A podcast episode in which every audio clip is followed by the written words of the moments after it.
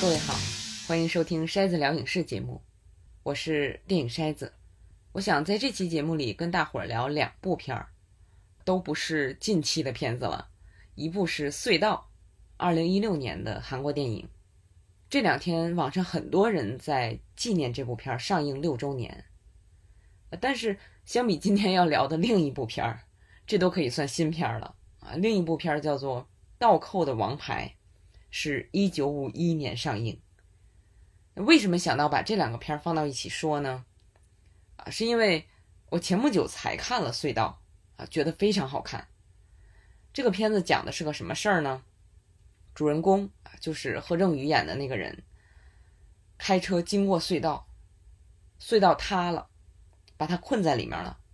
那电影呢，就是讲外面的人怎么救他，他自己怎么在艰难中求生。我看这个片子的时候，就想到了《倒扣的王牌》，那是我在很多年前看的，特别喜欢，后来也重看过，所以是印象很深的一个片儿。那个片子讲的是，有人到山洞里挖宝贝，结果洞里塌陷，人被困在山洞里。那这个事儿被一个记者知道了。电影主要展示的就是这个记者怎么通过操纵这个事儿来获取利益。那大伙儿一听就明白了啊，这两部片里发生的事件几乎是一样的，啊，只不过视角不太一样。隧道是全方位的，被困的人的视角也有，外面营救的也有，展现被困的人相对比重更大一些。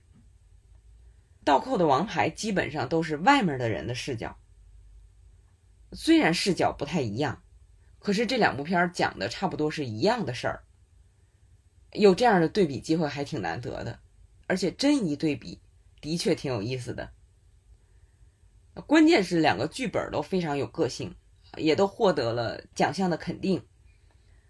倒扣的王牌是获得了奥斯卡最佳剧本奖的提名，隧道是获得了青龙奖最佳剧本奖的提名，就是各自国家电影奖的最佳剧本奖的提名，啊，可以说是相当有水准的剧本了。我不知道大伙儿有没有这种感觉，就每年奥斯卡，如果说哪个提名类别最吸引我，我会说是最佳剧本，因为得了这个提名的片子基本上都很好看，比什么最佳导演啊、最佳影片啊都更好看。那下面我就来详细聊这两部电影，都是出来不少年的片子了啊，就不考虑剧透的问题了，而且会说的很详细。如果你想先去自己了解。两场营救的过程和结果，那就请先去看完片儿，再来听节目。好，我们下面就开始聊。筛子聊影视，在体验中成长，用理解去改变。《倒扣的王牌》这个片子的导演是著名的比利怀德，是我在相当长的一段时间里最喜欢的导演。他指导过《热情似火》《桃色公寓》《日落大道》《双重赔偿》等等，包括这部。道克的王牌，都是载入影史的经典电影。这部片子的主演是科克·道格拉斯，是好莱坞黄金时代非常重要的演员。那美国电影学院在电影百年的时候，选出过五十位最伟大的银幕明星，科克·道格拉斯是有一号的。浩瀚影史上，男女各选二十五名，其中就有他，也是我们熟悉的演员迈克尔·道格拉斯的父亲。科克·道格拉斯在《倒扣的王牌》这个片子里演的这个记者呢，是在大城市里很多家大报社都干过的有名的记者，但是因为种种原因，被这些报社都扫地出门了。啊，这些原因包括在新闻报道中作假，还有醉酒耽误事儿，甚至还跟报社老板的妻子好上了。反正你一听这些事儿就知道这是个什么样的人了。电影开始不久，他径直走进穷乡僻壤的一家小报社，忽悠报社的老板雇佣了他，说自己能给报社带来多大多大的收益，而他自己呢，是为了在这家报社挖个大新闻，瞩目全国，啊，这样他就可以离开这儿。他以为一两个月就能离开。可是生生等了一年，也没啥大事儿发生，直到报社派他和一位很年轻的摄影记者到乡间去报道那儿的捉响尾蛇活动。其实他挺看不上的，挺不愿意去的。刚到那个地方，他们就得知有人被压在山里头了。这记者来劲头了，意识到这是个潜在的大新闻，开始折腾。他都干了些什么呢？先是去洞里和被压在山下的那个人啊，透过石头缝见面。那个人叫利奥，啊，算是独家采访了。然后劝住利奥那个要离开家的妻子。妻子是从大城市来的，他觉得自己是被利奥骗来的。利奥跟他说自己家里有钱，来了发现是谎话。结婚五年了，一直守着一家小快餐厅。这个妻子觉得自己被困在了这儿，这回利奥被困，他终于可以一走了之了。那记者就劝他不要走，因为他在报道里把这位妻子写成了因为丈夫遇险。悲痛欲绝的贤妻良母，人走了就破坏他的设定了。他告诉这位妻子啊，大家伙都在关注这个事儿，这里会成为热点，你快餐店的生意会变好，你可以赚很多钱。就拿这个诱惑妻子，这大姐确实也是这么做的。后来连外面的汽车要进入这块地方，他都要收二十五分钱的门票。美其名曰啊，这都是为了利奥。那除了这些，这个记者还做了一件非常过分的事儿。他把医生请来啊，透过石头缝先给利奥做了身体检查。医生说利奥状态不错，差不多能扛七天，所以一定要在一周之内把他救出来。记者听了这话，就去找当地的警长，正赶上这位警长要参加下任警长的竞选了。记者说：“我在报纸上把你写成努力指挥营救的英雄。一连好多天报道的话，你这个连任还用担心吗？”就这样，这个警长把救援的负责人找来了，通过威逼利诱，让这个负责人改变营救方案。原本的营救方案是什么呢？救援人员进入到洞里，在洞里搭好架子啊，为的是以防再次塌陷。然后一点点横向挖，挖到利奥所在的地方，预计十二到十六个小时就可以解决。可是这样的话，新闻热度还没上去就结束了，警长还没有得到足够的支持呢，妻子的快餐店还没卖出足够的汉堡呢，就是说记者还没有得到足够的关注，这事儿就要完了，那不行。所以，记者和警长就一起要求，把救援改成从山洞的上方往下凿，凿到利奥所在的地方。这个时间要六七天，正是他们想要的时长，也是医生所说的利奥的身体能坚持的极限。那就在他们争取来的这些天里边，记者除了写报道。另外，还在向四面八方赶来的其他媒体复仇，因为他跟警长串通好了，只给他进到山洞里采访利奥的权限，就是独家报道，别的记者都不能靠前儿。所以，这位主人公记者就借这个机会为难那些同行，也在找机会和大报社进行交易。寻找回到大报的机会。那警长呢，就想办法拉选票；妻子呢，就想尽办法赚钱。确实，像记者跟他说的，越来越多的人从外地赶来，亲历新闻现场。就山前面那片空地，俨然成了嘉年华。那大伙儿都得到了各自想要的，只有利奥在那儿困着，好像成了他们的工具。这个故事听到这儿是不是有点惊悚？我们今天要聊的另一部电影《隧道》，其实也有惊悚的成分，不过它的惊悚的点是在于这个事故本身。那何正宇演的主人公叫李正珠，他开车的时候经过一个很长的隧道，这个隧道也是在山里，公路要穿山嘛，就有那么个隧道。他进到隧道之后，不久隧道里的灯就灭了，开始往下掉石块之类。然后眼看着隧道顶端整个塌下来，一片漆黑之后，李正珠的车就被压在一堆石块底下了。 하도대리점 이정수입니다. 내가 여덟 대 구입하는 걸로 해서 월요일에 계약합시다. 감사합니다, 사장님. 열심히 하겠습니다.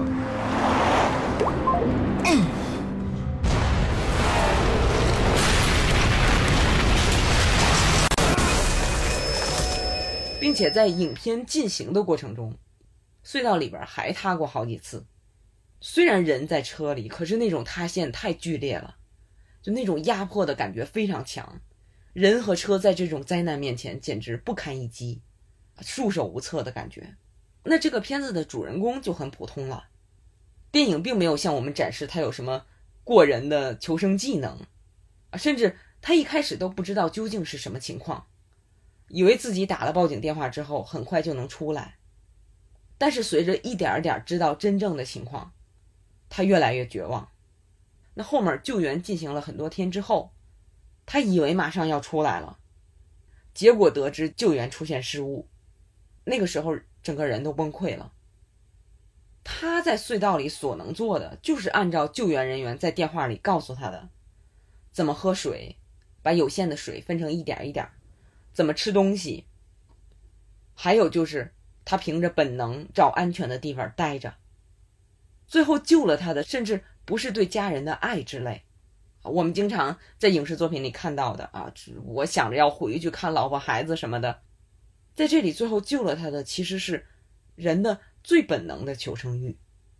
所有这些处理，极大的增强了代入感，给人感觉就是。我们如果遇到这样的事儿，顶多也就是他那个样子。我好像不是在看别人，而是在看自己。这个观看的时候投入的感情就不一样了。那隧道外边，这部片子人物构成元素跟《倒扣的王牌》差不多，都是那些人，但是侧重点有很大的不同。一个是都有记者，不过这里边。记者经常就是简单交代了，可也是比较讨人嫌的形象。比如，在李正珠还不知道外面情况的时候，有记者就打听到了他的电话，给他打手机。记者一问他车里的食物和水够几天的，李正珠一下就急了：“啊，我现在还出不来，还要好几天，救援人员怎么没告诉我？”就是这些记者在通话过程中，没有意识到自己的做法有多么不妥，而且在救援队长闯进他们的直播车的时候，记者显得理直气壮，说：“你破坏我们的直播。”那这位队长就说：“记者们，现在是新闻重要还是生命重要？如果因为记者您被困在里面的人手机没电了的话，那个人会因为孤独出现不安。”焦虑、心跳过快、呼吸困难、血管内氧气不足、血流减慢，因为长期精神不振而出现心脏停止跳动。那时候，记者您能负责吗？这段话是出现在电影很靠前的时间里。我看到这段时候就觉得，啊，这个剧本肯定不错，因为这点就能体现编剧的水平了。我平时特别讨厌那种。在莫名其妙的情况下给观众做讲解的台词，有时候你觉得这事儿对话双方都应该知道啊，怎么还说？更有的时候，非常紧急的情况，行动都开始了，他们怎么还在说行动计划？这就是给我听啊！而在隧道这里，救援队长对记者说的话，记者明显是不知道的。而且观众很可能也不知道，那这些台词实际上是说给观众的，让观众知道人被困的时候最可怕的是孤独，增加了影片的悬念。而且后面李正珠的确出现了这些反应，观众到时候也不会觉得莫名其妙，不会觉得这些反应是不是夸张。那当然，最直接的作用还是教育了记者，就这么几句话。一举多得，还非常自然。一下就能看出来剧本的水平了。那后面啊，记者还出现过几次啊，比如在十七天的时候，以为能救出来了，哎呀，遗憾啊，再多一天就能打破世界纪录了。再有就是在影片临近结尾，报道这个事件结局的时候，有的电视台强拧着拔高，就是我们都熟悉的说辞。可是这时候我们已经知道事件的来龙去脉了，就会觉得非常讽刺。再有就是官方层面，《倒扣的王牌》里边是警长，这里边好像是更大的官儿。那这里的政客也是希望能从救援里捞到好处，可那是在觉得很快就能把人救出来的时候。后来啊，当救援的形势越来越不乐观，甚至到了什么程度呢？和被困者已经失去联系了，里边的人不知死活，外面救援的人。啊，倒是因为意外牺牲了一个。那与此同时，这个隧道附近的另一个隧道正在施工，因为这个隧道在救人，那个隧道就停工了。呃，那边就一直在抱怨，每天赤字十五亿啊，这些天损失几百亿，种种因素叠加起来。这时候，那个一开始想通过成功救援捞取政治资本的政客就退却了。现在官方要做的是终止救援，逼李正珠的妻子签另一个隧道开工的同意书。跟他妻子说啊，如果救援过程中再出人命怎么办呢？这实际上是拿一个意外的事件做借口。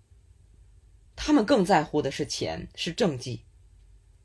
新闻报道里在说，另一条隧道建成之后，再到首尔，这个路程可以缩短四十分钟。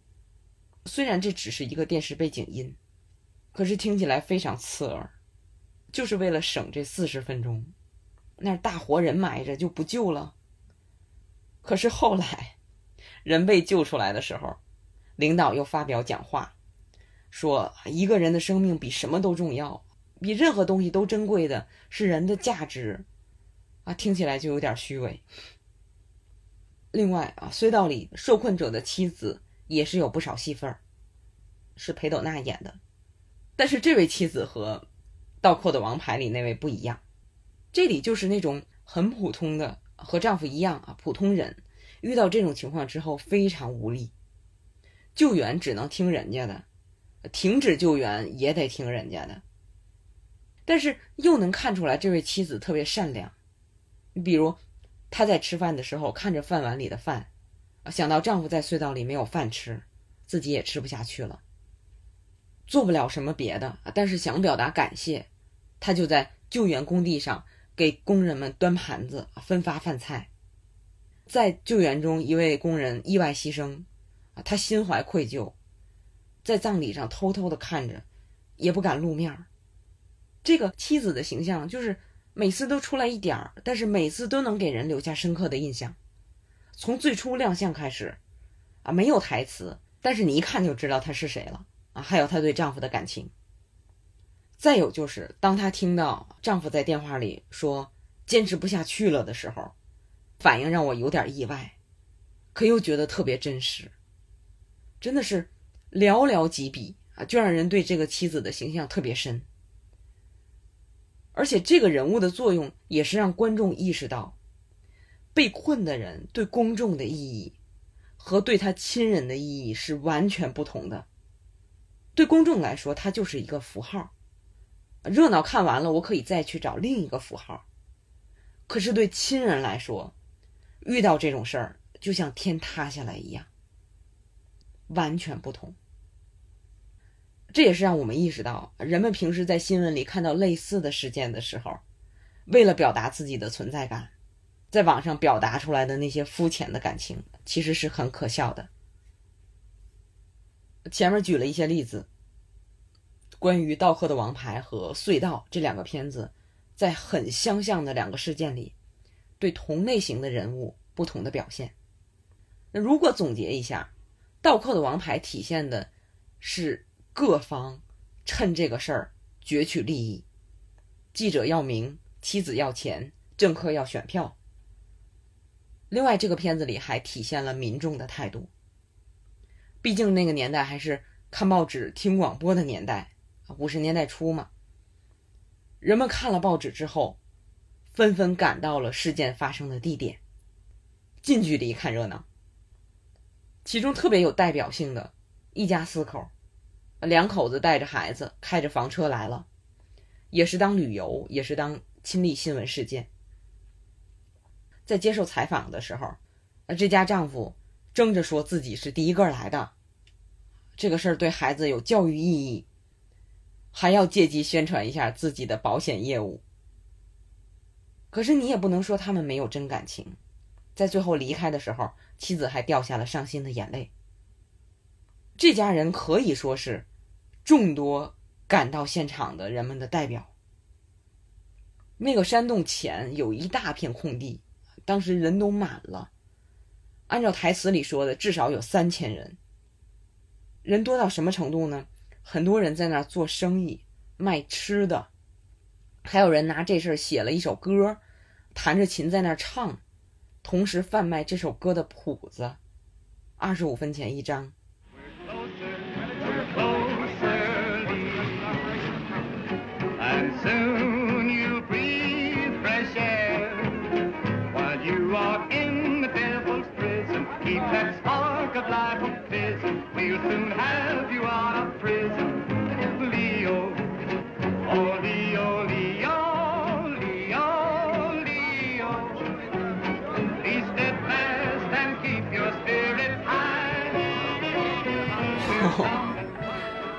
原来那时候的人也那样啊！现在不就是把这一切搬到了互联网上吗？简直一样一样的。那到了最后，人都走了，大空地上搭着的棚子被拆掉。当时有一个高处俯瞰的镜头，那些棚子就像是马戏团搭的那种棚子。啊，电影是在暗示马戏结束了，闹剧结束了。盗寇的王牌这个故事里，几乎没有好人。那些明显为自己谋利的不是好人，在看热闹的时候自我感动的民众也不是好人，甚至连受害者都不是好人。片子从开头就交代了，利奥是到山洞里盗墓，去挖山洞里印第安人留下的那些盆盆罐罐，总想多拿，结果就像是山神发怒。把他埋到下面了。只有利奥的父母是完美受害者，但是他们的存在感特别低，毕竟电影主要要表现的不是他们。隧道里就是完全不同的基调了。这个故事里，差不多所有人在事情面前都是一种不知所措的感觉。我觉得其实这更贴近现实情况。这其中的代表就是。救援队队长，他是有一定的专业能力，但是真遇到这么大的灾难，也有点摸不着头绪。比如，他拿出救援的指导手册，翻到塌陷那部分，发现只有塌陷的定义，怎么救援没有？一问，这书是英文版的，后半部分还没翻译。还有。为了看一下隧道里到底塌陷了多远，放无人机进去。但是每一家媒体都放进去了，无人机的信号互相干扰，飞了没多久就都掉到地上了。救援队长问操作人员有没有有线的，操作人员说有，但是得到工厂定制配件。队长说那赶紧定啊，工厂在哪儿？回答美国。就是各种乱，没有人知道该怎么办。不是像《倒扣的王牌》里记者的那种，好像一切都胸有成竹，故事在大部分时间里也的确在按照他的设想发展。那种情况在现实中其实非常少见。隧道这个故事里，看起来救援队长是非常正面的人物，但实际上犯最大错误的也是他。到了十七天头上。以为马上就能把人救出来了，但是发现挖错地方了。这个错误当然不能只怪他，因为图纸是错的。但是我们看到他们发现错了的那个渠道，这个渠道在十七天里完全可以接触到，完全可以检查一下挖的是不是对的，可就是没人检查。不过电影让我们明白，这位队长犯的是无心之错，他真的很想把李正珠救出来，甚至他让李正珠喝尿的时候，没有水嘛，只能喝尿。李正珠问他：“你喝没喝过？你让我喝。”把他问愣了。结果他真的去试了，还给了李正珠喝尿方法的建议。那个建议给人感觉好像真的是 喝过的人才能提出来。那到了最后，已经停止救援了。这位队长还觉得，我再去看看吧。毕竟是他一直和李正珠有联系，有了感情，而且从他的角度来讲。我跟他说一定能把他救出来，所以这位队长还是放不下啊，说明还是个不错的人。虽然他在救援过程中因为种种原因犯了错，可以说是致命的错，但是最后救援成功的关键也是他。这个片子里其他人也是这样啊，包括政府官员，是一位有点年长的女士。刚一开始出事儿的时候。他的反应其实是很正常的，就是他在开会的时候跟大伙儿说：“大家都抱着被困的人是自己家人的态度来干活吧。旁边的隧道施工先别着急啊，协调一下。”后来又讲话说：“从总统到政府啊，都要不惜一切代价救人。”而且，当妻子来到现场的时候，各级官员也不知道谁啊，头头脑脑的都过来跟妻子合影。可是，当救援现场死了人，救援又非常不乐观，因为手机没电了，不知道里边李正珠的死活。这个救援眼看就要砸了的时候，领导就撤了。你可以理解为他觉得丢面子，也可以理解为从这儿捞不到什么资本了，而且接下来不久，附近的隧道要重新开工了。那肯定也是领导的授意。可是，最后当李正珠被救出来的时候，有一个特别讽刺的镜头：潮水一样的人群堵住了救援担架的路。说不好听的话，就是这些一度放弃了的苍蝇又都飞回来了。甚至上面还下令不让救援的直升飞机起飞，等领导来合完影，再让飞机把李正珠救走。那人都虚弱成什么样了，还得配合领导亮相。所有这些迎接的人，只有妻子在对李正珠说对不起，因为妻子在无奈之下也放弃了嘛，实在没办法。可是其他人的表现好像李正珠欠他们的一样，非要围着堵着，好像一定要从他那儿得到点什么。那这个时候。救援队长把耳朵凑到李正珠嘴边然后大声喊着把那句话传达了出来，说的是：“你们这些混蛋都给我滚！”那当时那位领导正好朝这边走，听见了就停下脚步，跟旁边的人说：“这是说我吗？”结果就没过去。这说明他自己心里也知道啊，也有一丝愧疚。所以我们看。领导其实也是走一步看一步，跟着形势和舆论走，走着走着也不知道自己走哪去了。大家都一样，包括主人公李正珠。看完片子也很难说这个人是英雄啊，是什么勇敢顽强的人，或者说大好人，都谈不上。这就是一个让人感觉心地还不错的普通人。影片绝大部分时间里。他都在隧道里待着，只有开头几分钟在隧道外边，向我们交代了这个人的基本情况。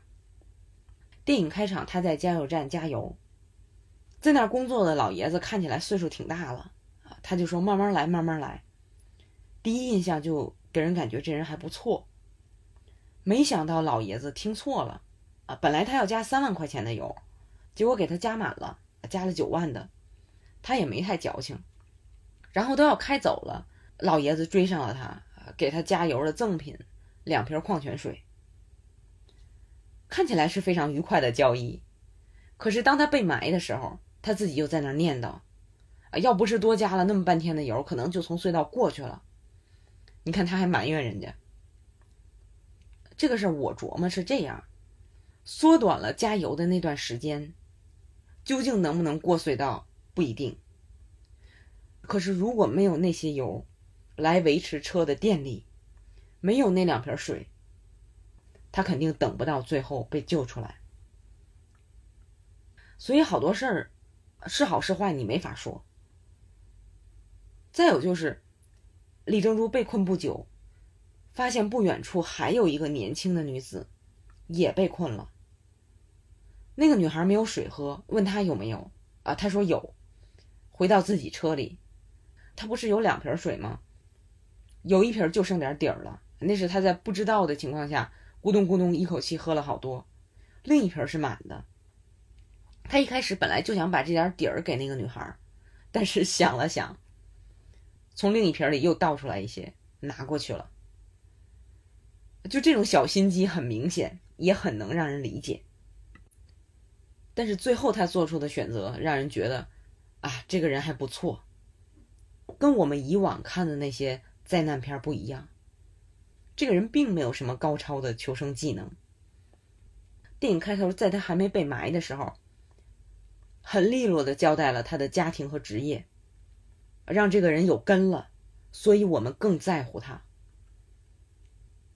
他在洞里做的都是救援队长告诉他怎么做，他就怎么做，啊，普通人遇到这种事儿也只能这样。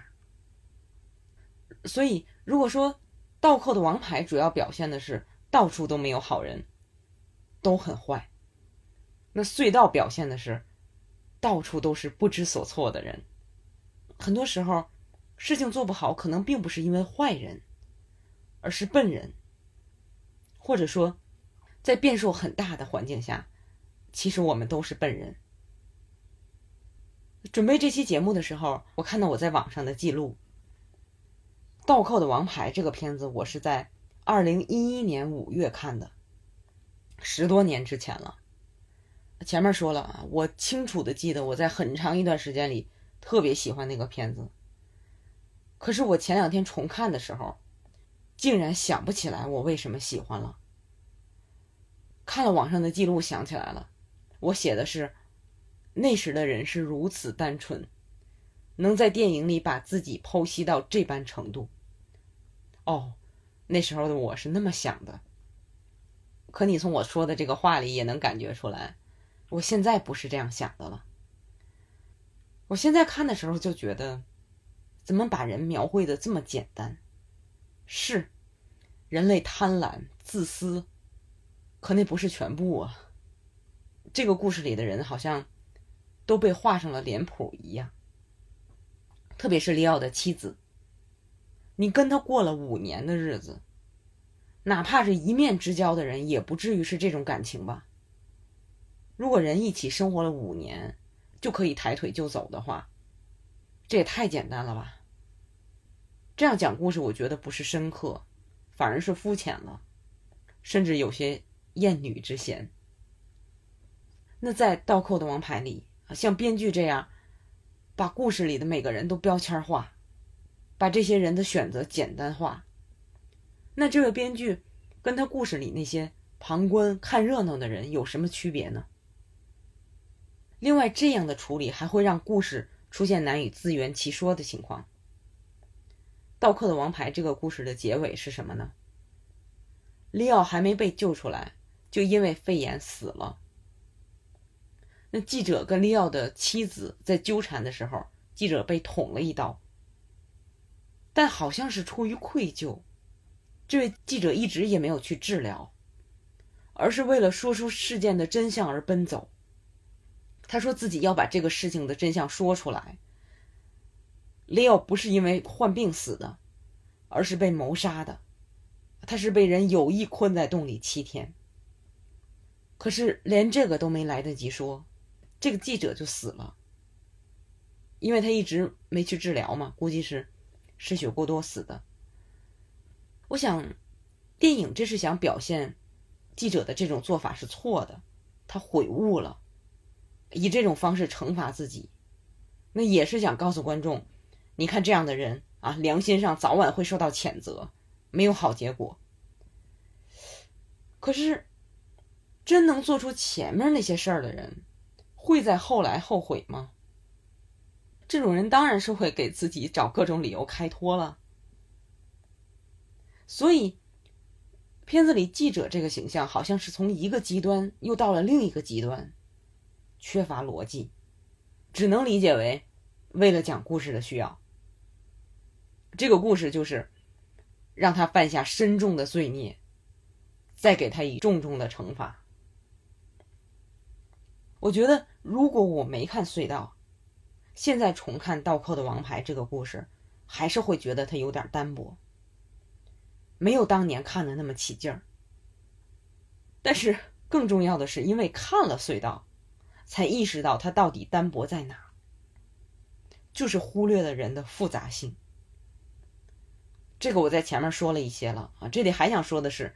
在隧道这个电影里，因为人的复杂性，很多事儿也给人一种心情复杂的感觉。比如我们前面说的，油加满了，到底是不是好事儿？这个没法说。再比如，前面不是说无人机进去打探失败了吗？救援队长就带着一个头脑有点简单的助手，他们俩开车到隧道里，看看到底塌到哪儿。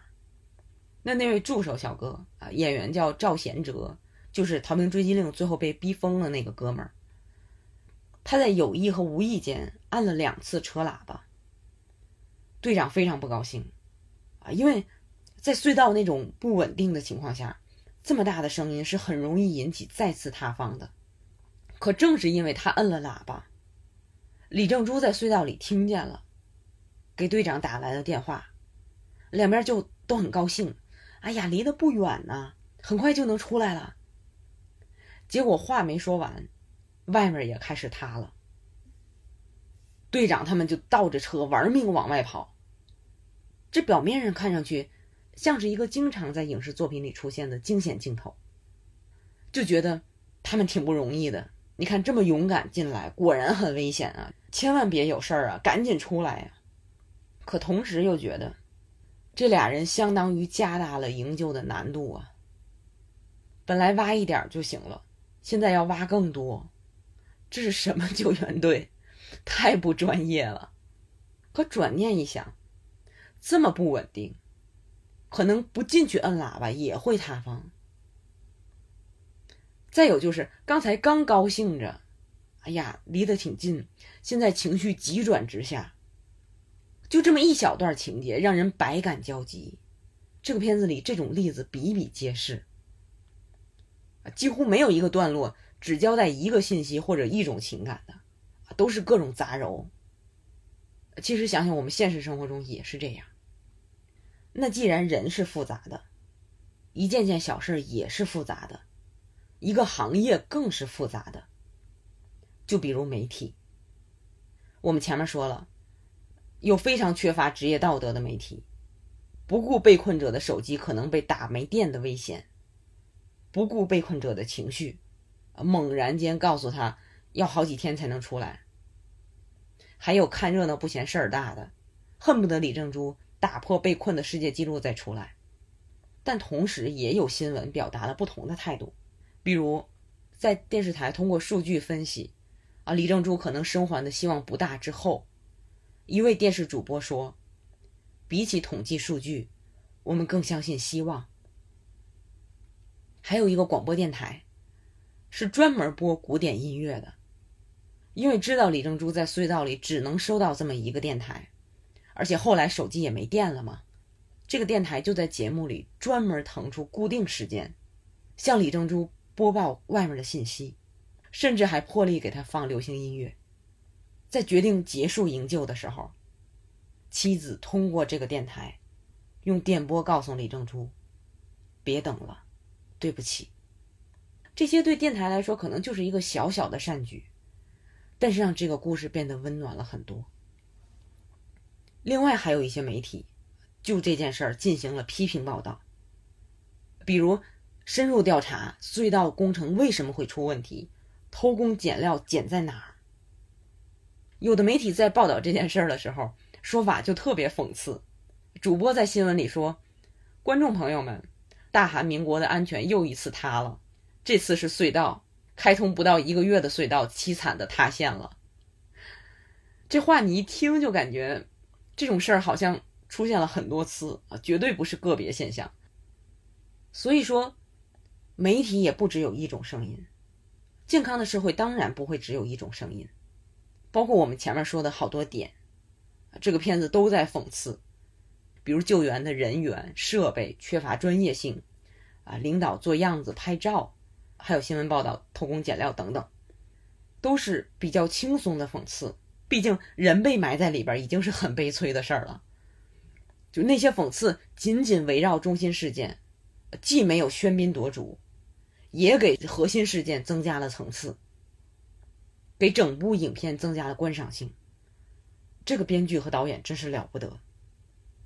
他是同一个人，叫金承勋，就是我在节目里夸过好多次的 Netflix 剧集《王国》的导演。另外，他执导的也是编剧之一的《走到尽头》，也很好看。跟隧道有个共同点，就是明明是很沉重或者紧张的故事。里面夹杂了好多让你觉得好笑又不太好意思笑出来的细节。金承勋的最新作品，由他编剧导演，也是和隧道男主角何正宇合作的，叫《绑架》，我很期待了。回来继续说隧道，这个片子里所有的这些人的复杂性、事态的不确定性，都给我一种感觉，这就是希望所在。人很容易不知所措，这时候在善恶之间的选择，往往就是一瞬间的事儿。我们可以通过努力，加大自己和周围人选择善的几率，这个是可能的。这跟《倒扣的王牌》给我的感觉是相反的，那个给人的感觉就是人这种动物烂透了，都是坏种子，无解。这跟创作者本人的价值观也有很大的关系。这部片子的导演比利·怀德，也是经常同时做编剧和导演。怀德有一句著名的话，是评价当年的好莱坞十君子的。他说：“在这十个人当中，只有两个人有天赋，其他只是不友好而已。”怀德这样评价因为遭受迫害而失去了一切的同行，这才是真的不友好。后来人们评价比利·怀德的时候，经常会说到他是犬儒主义。因为我当时特别喜欢怀德嘛，我就去查犬儒主义究竟是个什么意思。维基百科上说，犬儒主义是对他人的动机从根本上不信任的一种心理态度。奉行犬儒主义的人，通常对其他受野心、欲望、贪婪、物欲主义等等目标。所驱使的人不抱有希望。哦，倒扣的王牌这个片子简直是完美体现，包括他另外很多作品也是，比如《日落大道》《战地军魂》等等，都是我非常喜欢的片子，尤其是《战地军魂》。我之前会参加一些电影的讲解活动，一般第一期首选都是《战地军魂》。现在想来，如果我现在重看那个片儿，可能也会像看《倒扣的王牌》一样，没法完全赞同了。当初我看这些电影的时候，真是觉得自己看穿了世界。电影犀利，我喜欢看这个电影，显得我也很犀利、深刻。啊，人类就是这么无可救药。这种变化就让我想起来，有一个纪录片叫《我的章鱼老师》里边说的一句话，里边说：“你要是想发现微小的变化。”就得一直去同一片水域，这样你就会发现各种变化。我发现，要是知道自己的变化，就得在不同的年龄阶段看同样的电影。我现在不相信这个世界是《倒扣王牌》里的那个样子了。人没有那么确定。随着年龄的增长，你会发现并不是你想象中的。大人知道该怎么做，领导知道该怎么做。大家都是不知所措，就像隧道里那样。这就让所有人在对的和错的之间摇摆。虽然每个人界定对错的阈值不一样，可是只要摇摆就有希望。这希望就根植于人的复杂性。我也不是说老片儿不值得看啊，不是说像比利怀德那样把人简化了的故事不值得看，反而好像那种故事更适合这个时代。什么意思呢？就是我上期节目最后说的，大家都在看小视频，追求短平快的时代。那因为那些电影里的故事就很直接，又比那些小视频深刻的多，而且看的时候让人特别感慨的是，啊，七八十年前的人就有这个毛病，现在还有这个毛病。可是看到这儿就可以了，不要全信，不要把那些当做自己的人生秘籍。我总是喜欢引用影评人唐纳德·里奇这段话，是他在评论黑泽明的《蜘蛛巢城》时说的。他说：“特别是有知识的、敏感多情的人们，掌握了世界的规则，然后不幸的相信了他们，这就自然排除了对善的信仰。随着年龄的增长，我真是看到身边越来越多的同龄人变成了那样，那样活着就没劲了。”要相信，所谓的权威也不是很确定，大众意见也十分草率。即使我们无力去挑战，也要有一根弦儿。要记住，事情并不一定就是这样的，这才能为自己而活，哪怕卑微，也善良，内心自由的活着。就好比我们今天聊的这两部电影所涉及到的这种所谓的大事件、热点话题。新闻出来了，不必急于表达自己廉价的情感，要意识到很多自己不了解的内情，啊，难以体会的感情。如果是贸然发言啊，尤其是随大溜儿，这种实际上对社会的进步无益，反而容易被利用、被牵着走。可也不是说要袖手旁观，哪怕是举手之劳。去提供切实的帮助，比如隧道里那个古典音乐电台。当然，更有效的是在日常中磨练自己，让自己成为某个领域的专家。就像我们上期节目里介绍的那部纪录片《We Feed People》里边的那位大厨何塞那样，我就会做饭，组织人做饭，我就用做饭帮助别人，绝对专业。那再或者。我们的专攻实在帮不上忙，可只要你专精一个领域，你看事情的深度就不一样了，就不会那么容易随波逐流，而且日常生活也很充实，不必用看人家的不幸来填充自己，更不用通过表达对这种不幸的意见，来在社交网络上证明你的见识或者彰显你的存在感。你有你的生活，有自己的想法，是个独立的人。我觉得这样就有极大的可能成为一个善良的人，就足够了。人生哪怕很难，也不能凑合活着。啊，对我来说，哪怕是活得稍微明白一点儿，就能看懂好多好电影的好处，这也值啊！来，一起努力吧。